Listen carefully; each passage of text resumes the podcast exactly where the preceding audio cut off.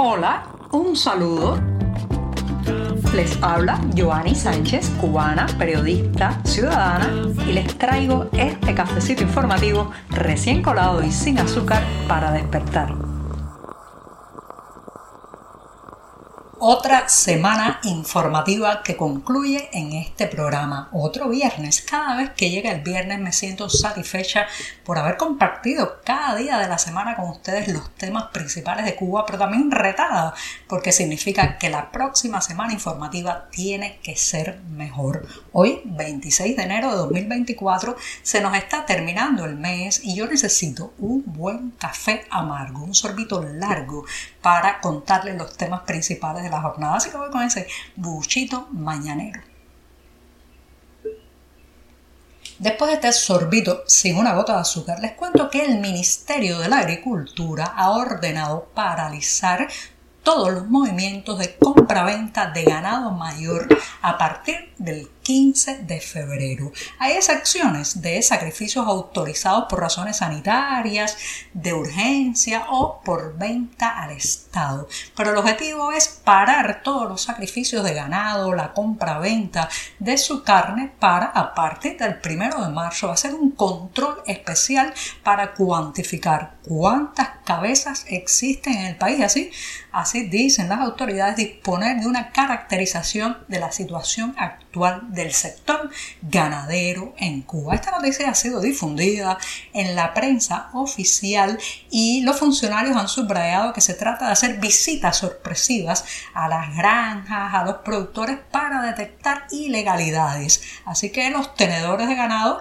serán eh, avisados eh, pues de que ya a partir del primero de marzo empiezan estos controles y que las comisiones pasarán por las fincas contando el ganado. Según un registro oficial hay más de 200.000 personas naturales y jurídicas que en Cuba poseen eh, ganado vacuno y bufalino. También hay unos 167 mil o un poco más que disponen de equinos. Así que ya saben, a partir del primero de marzo, en cualquier momento, en la finca, en la propiedad de un productor, se aparece esta comisión a contar cuántas vacas hay. Lo que va a salir de ese, de ese conteo, de ese censo de ganado puede ser bastante sorprendente porque recuerden que se trata de un entramado muy retorcido en Cuba debido a las restricciones, las limitaciones y las prohibiciones que lo han marcado por años. En Cuba eh, durante mucho tiempo se puede ir a la cárcel por más años por matar una vaca que por matar una persona.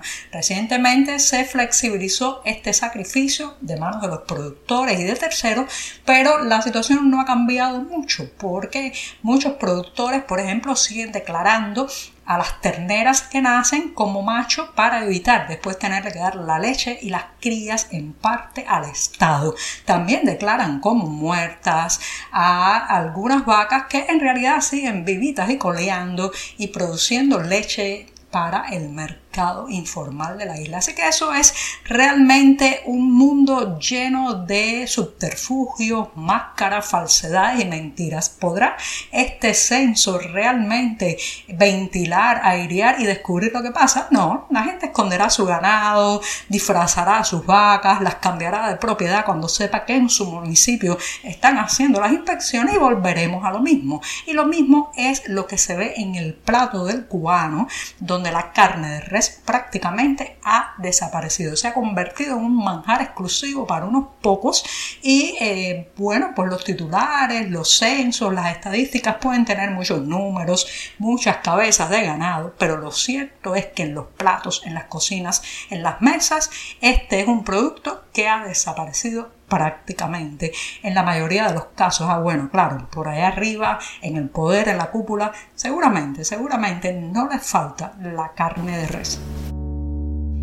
Este jueves se han conocido finalmente los detalles de una normativa que ya se había anunciado desde finales del año pasado y que forma parte de lo que los cubanos hemos bautizado como el paquetazo. Sí, el paquetazo de medidas económicas que intenta reflotar las finanzas, las arcas estatales y la economía cubana, pero que está rodeado de mucha suspicacia, críticas y rechazo popular.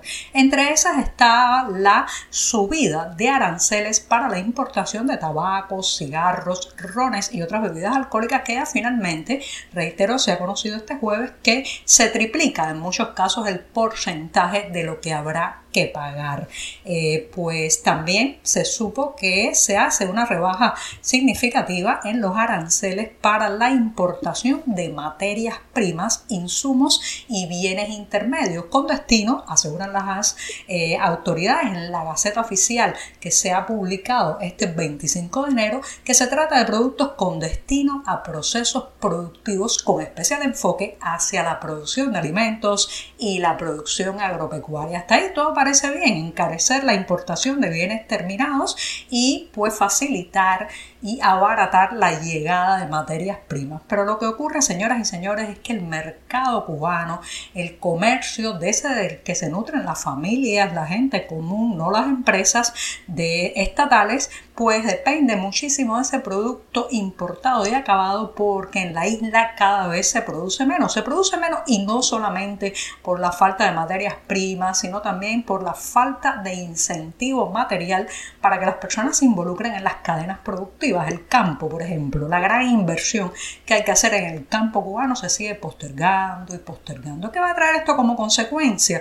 Probablemente una subida de los precios en el mercado informal y en el mercado liberado. Así que vamos a ver, eh, no hay muchas expectativas, pero por lo menos se van definiendo estas acciones que se anunciaron en el paquetazo a finales del año pasado.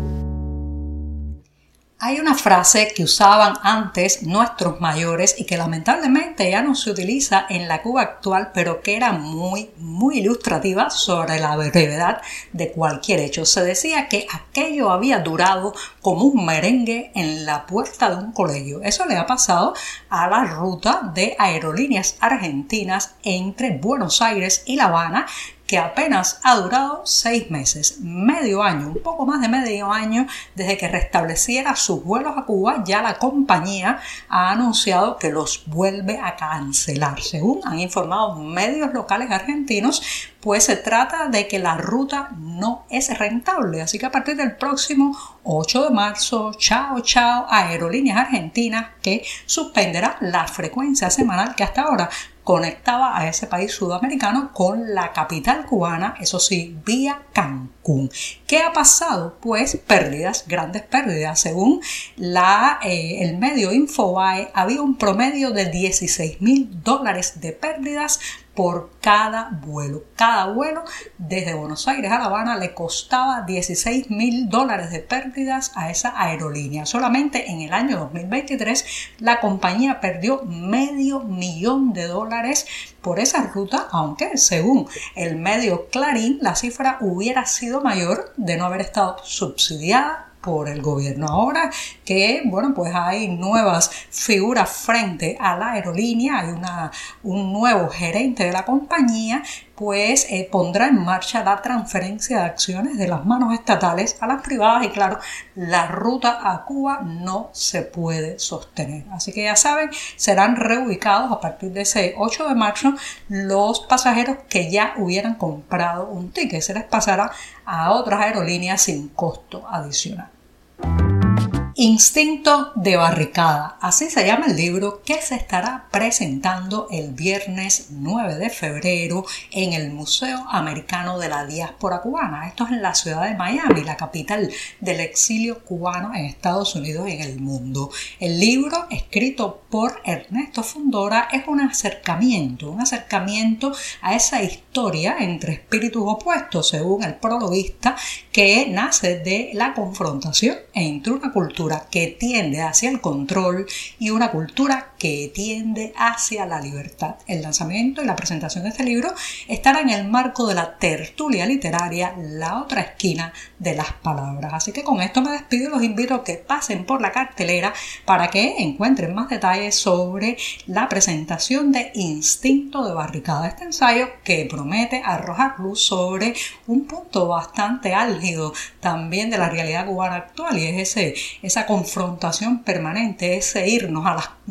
al cuello del otro por cualquier cosa. Y con esto sí, me despido hasta el próximo lunes y les deseo que tengan un fin de semana tranquilo en familia, con buenas lecturas y también con buenos podcasts. Hoy se ha lanzado el cuarto capítulo de El espacio como lo viví del periodista Reinaldo Escobar. Los invito a que lo busquen también en 14 y medio, en las plataformas de Facebook, Evox y YouTube. Muchas gracias. Por hoy es todo. Te espero el lunes a la misma hora. Síguenos en 14medio.com. También estamos en Facebook, Twitter, Instagram y en tu WhatsApp. No olvides, claro está, compartir nuestro cafecito informativo con tus amigos. Muchas gracias.